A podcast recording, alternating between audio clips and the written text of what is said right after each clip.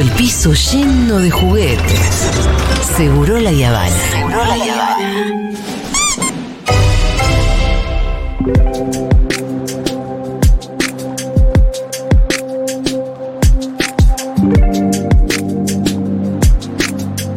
¿Te acuerdas, Pitu, que el otro día estuvimos conversando con Iván sobre, bueno, minería en general y mucho sobre el litio, ¿no? Sí. Que es como el nuevo mineral estrella, porque es un mineral que se supone que va a ser fundamental para la transición energética, un mineral que además se usa para las baterías de nuestros celulares y nuestros dispositivos este, inteligentes. Sí, esencialmente para las baterías. Sí, entiendo yo que sí. Eh, y porque además parece ser que en Argentina hay un montón de litio, entonces también está como ese la ilusión de que el litio nos va a salvar. Dice, bueno, ojalá que el litio nos salve de alguna manera. Hay Pero- quienes atribuyen, eh, atribuyen el golpe en Bolivia a la cuestión del litio, por ejemplo. Bueno, el a ese litio nivel. es evidente que tiene una importancia fundamental, la va a tener cada vez más, y hay alguien que está escribiendo un libro para Ediciones Futurock sobre el litio. ¡Wow! Y yo ya leí el primer capítulo y lo leí con una con la pasión de quien lee una, un novelón. ¡Qué bueno! Sí, está buenísimo. Es de Ernesto Pico, él es periodista y doctor en ciencias sociales, trabaja como docente e investigador en la Universidad Nacional de Santiago del Estero y está en comunicación con nosotros. Ernesto, ¿cómo estás? Julia Mengolini, el Pitu y Fito te saludan. Hola Julia, Pitufito, ¿cómo están? ¿Qué tal, Ernesto? Muy Eh, bien, un gusto escucharles. Bueno, yo recién comentaba que la verdad, no sé si estoy contando una infidencia, pero vos estás escribiendo un libro para Ediciones Futurock que nos tiene la verdad que súper entusiasmados. Es un tema que del que hay mucha ignorancia y, y al mismo tiempo eh, mucha intriga.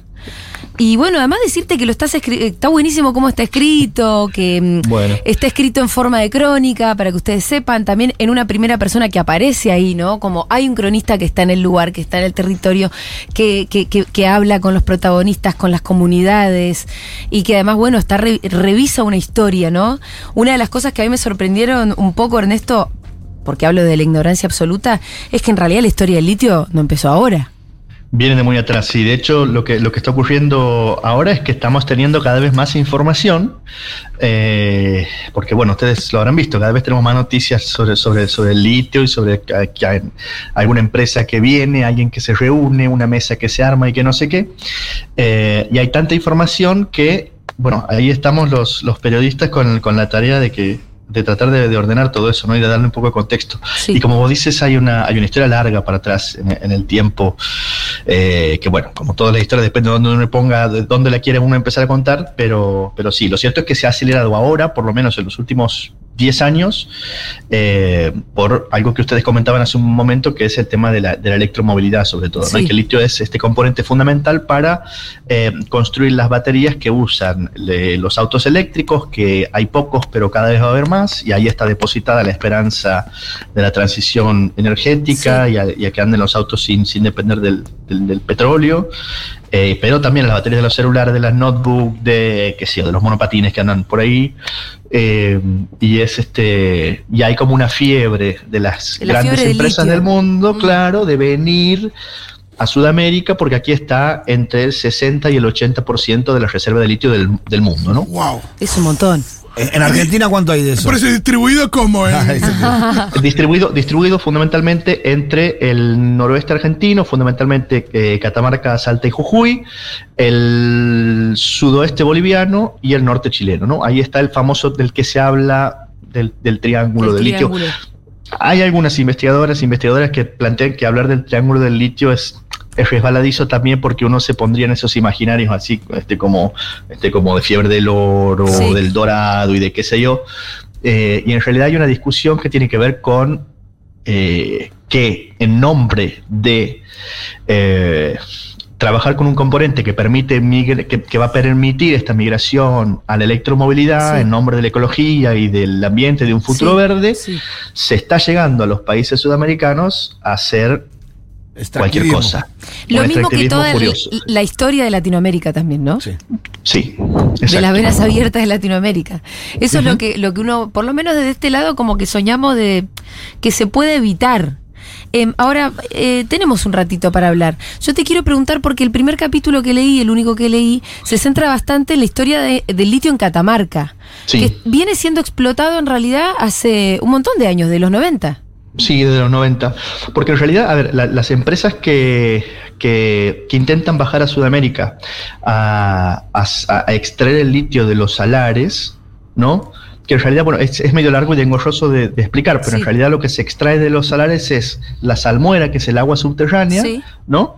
Eh, eso después pasa por una serie de procesos, se, se evapora como en grandes piletones, que son las imágenes que se ven, ¿no? Sí. de los grandes piletones que se pone, se pone el- la salmuera a evaporar ahí, se evapora el agua y queda en la base los minerales que están en el subsuelo. De, sobre esos minerales se separa el litio y a partir de unos procesos químicos se elabora el componente para hacer la batería. Es un proceso larguísimo que implica la instalación de, de plantas eh, enormes y muy extrañas Sí. en medio del desierto, en medio de la nada. Claro, de acuerdo a lo que estás contando, no tiene nada que ver con la minería que nosotros conocemos, nada No. que ver con los pozos de otra época, ni tampoco con lo que llamamos megaminería, que es, eh, bueno, esto de reventar las rocas, ¿no? Sí, hay también se, también se, se extrae litio de roca, ¿no? En otros países, que Sí. como mm, en Australia, por ejemplo, o en Estados Unidos, pero el litio en- aquí se extrae en, en salmuera, sobre todo es más barato, ¿no? De, de- de sacar.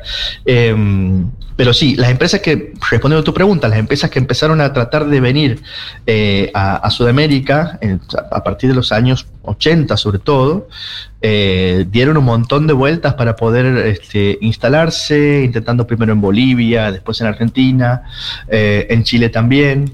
eh, y, y primero eran dos o tres, y lo que pasa es que ahora lo que tenemos son decenas de empresas que quieren venir. Y las dos o tres que ya se empezaron a instalar hicieron cambios muy notables Sí. en los ecosistemas, en las comunidades, eh, y O sea bueno, que- y ahí está el, el conflicto, ¿no? Claro, y, y la la- tensión.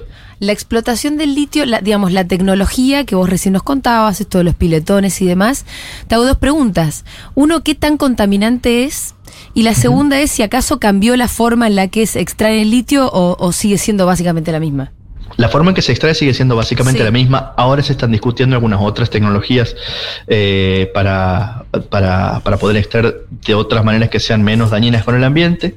Eh, pero lo cierto es que es más que conta- es contaminante sí, pero sobre todo altera, la- altera el medio ambiente. Sí. Porque al- por, por un lado, algo que ha ocurrido en Catamarca, por ejemplo, es que al sacar el agua subterránea empiezan a secarse algunas vegas y ríos este, que son muy finitos y muy chiquitos que están ahí en, la- en, las zonas de, lo- de, de la, de, de- de la puna catamarqueña, ¿no? Y que son las que permiten sostener los pequeños ecosistemas de comunidades que se dedican al, al- al pastoreo o a pequeños cultivos, entonces tienen que migrar con sus animales, dejan de poder trabajar el- en el lugar.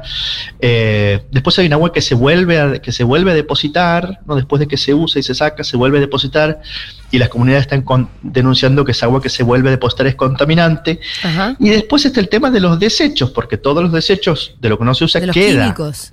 queda, Sí. queda en el, queda amontonado en grandes pilas, y eso todavía no se estudia muy bien, no se sabe muy bien qué pasa, porque eso el viento lo lleva y hay que ver hasta dónde y qué pasa. Por ejemplo, Sí. en Chile se ha estudiado que han empezado a migrar algunas especies de eh, flamenco, por ejemplo, que están en, la, en, el, en, el, en, en estos ecosistemas, ¿no? Sí. Eh, y bueno, hay impactos que ya se están empezando a medir, sin contar el impacto social. sí, ni hablar. Porque donde se instalan las fábricas, la- las plantas, bueno, hay gente que se tiene que mover, etcétera. Pero ya, ya que mencionamos del Chile, otra cosa que es importante saber sobre el litio, y que es muy importante saber, es que en Argentina y en Chile y en Bolivia, el derrotero político, el derrotero de los negocios y de cómo las comunidades han respondido a esta situación ha sido bien diferente en los tres países. Ajá. Y esto es muy interesante para entender también este, la- la- ciertas cuestiones políticas de, Bueno, de sí. fondo, ¿no? Ahora va- vamos un poco a eso. Em, la, la empresa que se instala en los 90 además se instala eh, en un contexto neoliberal donde además los recursos más o menos que se regalaban. Y entiendo que el marco jurídico sigue siendo el mismo. Quiero decir, ¿qué es, lo que, qué es lo que, ¿cuánto es lo que deja la empresa que explota el litio ahí en Catamarca? ¿Cuánto le deja al país? ¿Qué le deja al país? A ver, por, por empezar hay que hacer una diferencia, porque en, en Argentina los recursos, eh, mm, en este caso mineros, no, no son propiedad del país, sino de las provincias. Claro. Esa es una primera diferencia ¿no? que, que hay entre Argentina, Chile y Bolivia, porque en Chile y en Bolivia sí lo trabaja el Estado central.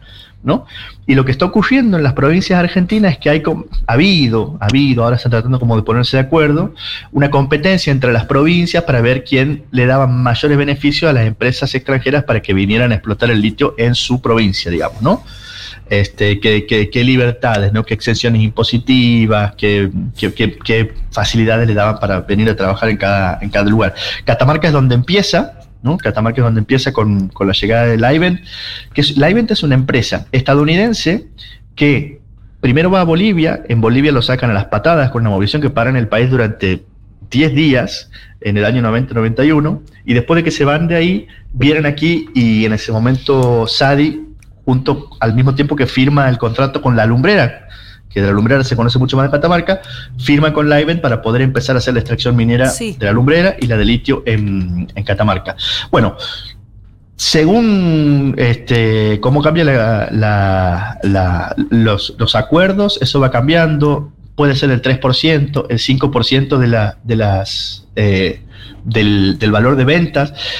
Eh, algunos beneficios como financiamiento de, de construcción de caminos o de mm, programas de educación ambiental, por ejemplo, para las comunidades, que son cosas que las empresas bajan eh, como, para, como para amigarse. Pero el problema, hace poquito se conoció en una noticia que había un escándalo en Catamarca porque, por ejemplo, Livent ha pagado, ha, ha falseado el, eh, el, el- el volumen de ventas. ¿no? Entonces Ah, le pagó qué mucho raro. menos a la provincia de Catamarca en relación a lo que realmente había vendido, porque en realidad se vende a sí misma a otra, a otra empresa Sí. a la que le manda el mat. Bueno, entonces es, es muy fácil de. Claro, son- porque son además son fáciles de dibujar. ¿qué recursos tiene eso los estados para ir a fiscalizar cuánto le, cuánto vendiste? Claro, casi. ¿No? que- es- es Si además son materiales que andás a ver, o sea, cómo, cómo se los llevan, si ya se los llevan en forma de litio, se los llevan todavía en una forma más, eh, no sé. Po- me parece, me imagino que pocos recursos tienen los estados para ir a fiscalizar esos números. Sí, y, y hay que ver hasta dónde los estados quieren fiscalizar también, porque Sí. la idea es tener las mejores, el Estado trata de tener las mejores relaciones posibles para que las empresas vengan, entre comillas, a invertir y a darle, a ver, en provincias del norte, la- eh, eh, estas entradas de dinero son maneras de, vos imagínate que las provincias del norte tienen, según cual veas, pero entre un 85, un 90% del presupuesto de las provincias no es propio, viene de Buenos Aires, de la coparticipación federal y de lo que Sí. se reparte. Entonces, la capacidad de, de recaudación de las provincias es muy, muy, muy pequeñita. Sí. Eh, y negocios como estos vienen a permitirle un ingreso mucho mayor, ¿no? Sí. Este, y entonces ahí es medio a veces un vivo la pepa, ¿no? Porque este, se mira para otro lado, se... Este, En cuanto se- al impacto ambiental, decís vos que se mira para otro lado. En cuanto a impacto ambiental, en cuanto a lo que se le podría pedir realmente a las empresas. Ahora, tengo una ¿No? pregunta igual. Por ejemplo, una provincia como Catamarca tiene esta enorme empresa de litio de los 90, Sí. donde supuestamente, esto decías vos, ¿no? Dejan algo. Pero Catamarca sigue siendo una provincia pobre. Claro. Entonces, ¿a quién le deja lo que le deja? Bueno, ahí está la cuestión, porque te lo dicen la gente de las comunidades, Sí. ¿No? Este, ¿qué queda, qué queda para nosotros? Porque Sí. una de, uno de, las, de, de los planteos es que se va a dar empleo a las comunidades, ¿no? Ajá. Pero a veces los empleos son para la parte, en que- el- para el primer momento, para cuando se construyen las plantas, que vos ahí necesitas este, mano de obra no necesariamente calificada, ¿no? Sí. Que, que, que necesitas para construir, para hacer, para que- hacer de guías en los caminos, sé yo. Ahora, después la planta trabajan ingenieros, trabajan expertos en el tema, este, que son este, como, como, como, como gente muy específica. eh, que no pertenece a las comunidades, por ejemplo, de Antofagasta de la Sierra, que es la que está cerquita ahí Sí. del, de- del Salar del Hombre Muerto, ¿no? Este, entonces, en, en Antofagasta de la Sierra, por ejemplo, eh, y esto ocurre también en San Pedro de Atacama, en otros lugares, hay un escaso, hay muy escaso acceso al agua potable, por ejemplo. ¿no? Porque se la lleva toda la explotación del litio. Y porque hay una, una gran parte que se la, que, que- que la están eh, absorbiendo ahí, al, al agua en general, ¿no? Eh, pero tampoco hay inversión para que los- la- la- las poblaciones tengan este, agua potable.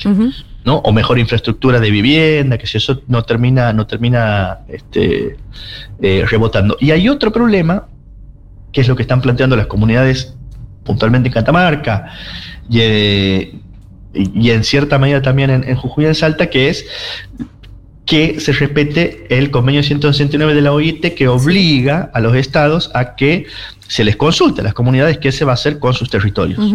¿no? Que se, le, que se las participe. Y ahí también hay otra trama muy compleja y muy interesante que es que hacen las comunidades, porque las comunidades eh, no son todas iguales, no piensan todas igual, algunas quieren transar con las mineras, Sí. otras no, eh, otras se plantan en pie de guerra, otras negocian. Eh, entonces ahí también hay una trama bastante compleja que no aparece en las noticias, que no Sí. se conoce en, en profundidad y es muy interesante también saber, ¿no? Sí, sin duda. Eh, bueno, y, y cómo, a- hasta acá venimos haciendo un poco la raconto de cómo viene esa historia del litio. Vos decías, bueno, ahora hay, hasta ahora estaba Livent, por ejemplo, ahí en Catamarca, ahora hay muchas más empresas, el litio ya como que pasó a tener un valor, te diría, como fundamental para el futuro del, del planeta. Eh, ¿Qué es lo que puede pasar de acá adelante? ¿Cómo deberían pararse Sí. las provincias para, para negociar con estas empresas que vienen a querer explotar el litio? Bueno, esa es la, la pregunta del millón. Eh, mira, hay- hay algo que es interesante tener en cuenta, que es que eh, un, un camino es la, la integración no solo de las, de las provincias, sino de los países Sí. ¿no? Eh, latinoamericanos para ver cómo se paran en bloque Sí. ante, esta, ante Sí. este tema. Y ahí en un punto, eh, al principio los escuchaba que hablaban sobre Bolivia y cómo eh, en algún momento Morales cuando fue el golpe decía que había sido un golpe por el litio, etcétera. Bolivia de alguna manera está intentando liderar. Hace poco ha habido, en, eh, a ver, allá por abril, un encuentro que primero fue virtual y que se va a hacer algo seguramente presencial en el transcurso de este año, eh, en el que Bolivia está intentando liderar a nivel regional eh, alguna manera más justa Sí. ¿no? de, de- de trabajar con el litio. Porque Bolivia, al revés de lo que ocurrió en Chile y en Argentina, no dejó que las empresas privadas entraran a, a- a trabajar, el, a a extraer el litio y han apostado a eh, producir en Bolivia sus propias baterías. Sí, ¿no? A con una empresa nacional. Claro. Primero porque este, ahí están, este, ahí son recursos, este, eh, están nacionalizados los recursos Claro. naturales, eh, y además porque ha habido una voluntad de no so- a ver, porque tranquilamente podrían haberse dedicado a extraer el litio y vender la materia prima a otros países, pero ha habido también una voluntad de empezar a adquirir eh, conocimiento Sí. y tecnología para construir sus propias plantas. Bolivia tiene hoy eh, su propia planta de batería de litio en, en plan piloto. Tiene incluso una empresa de autos eléctricos en Bolivia que ha empezado a, a- vender sus autos en Paraguay, en El. Salvador, eh, en Perú. ¿No es imposible pensar que países como los nuestros puedan fabricar baterías y autos? Para nada, de hecho lo están haciendo. Lo que pasa es que lo difícil es hacerlo a nivel industrial. ¿No?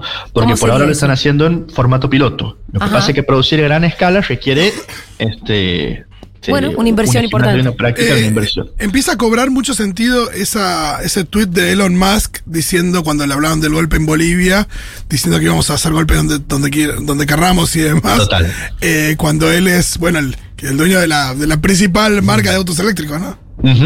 Tal cual, tal cual. Este, y, uno, ahora, después, después de ese tweet, Elon Musk, cuando hay, hay- alguien le, le- le reclama y después de, ese- de ese- de ese tweet intenta corregirse y dice, este, bueno, pero nosotros nos llevamos el litio de Australia, dicen, ¿no? Hay algo, hay algo maravilloso que es que si vos entras a buscar ese tweet ahora, Sí. eh, ese tweet ya no está. Ah, ¿lo borró? Borró el tweet y le dieron de baja a la cuenta de el, el chico que le, que le hizo el planteo sobre Ah, ¿en serio? el golpe. Si ustedes entran ahora, ese tweet, está el tweet original, que es un tweet donde Elon Musk hace una protesta sobre, la, sobre los subsidios de, de, de Donald Trump en ese momento a no sé qué cosa. Y ahí le responden O sea, eso. justo, este chico le responde sobre el litio en Bolivia. Ahí dice Elon Musk, nosotros podemos, vamos a golpear a quien queramos, manejate. Y si vos entras ahora, ese, ese tweet está borrado y la cuenta del, que se lo discutió está dada de Bueno, acordémonos que Elon Musk ahora es dueño de Twitter, con lo cual no me Por eso te digo. poco. Pero muy, muy Black Mirror todo también, Sí, esa sí, parte, ¿eh? Total, total, total, Eh, sí. Bueno, pero eh, me gusta que eh, para vos, por ejemplo, Bolivia está empezando a transitar un camino más o menos ejemplar. A ver, eh, por lo menos un camino alternativo a, a- a la entrega y al saqueo de Sí, los recursos naturales. Sí, sí. Porque lo ha hecho con mucha dificultad, porque Bolivia es el país que tiene los que ha invertido muchísimo dinero, pero tiene los niveles más bajos de producción y de, y de exportación, por ejemplo, ¿no? En la región.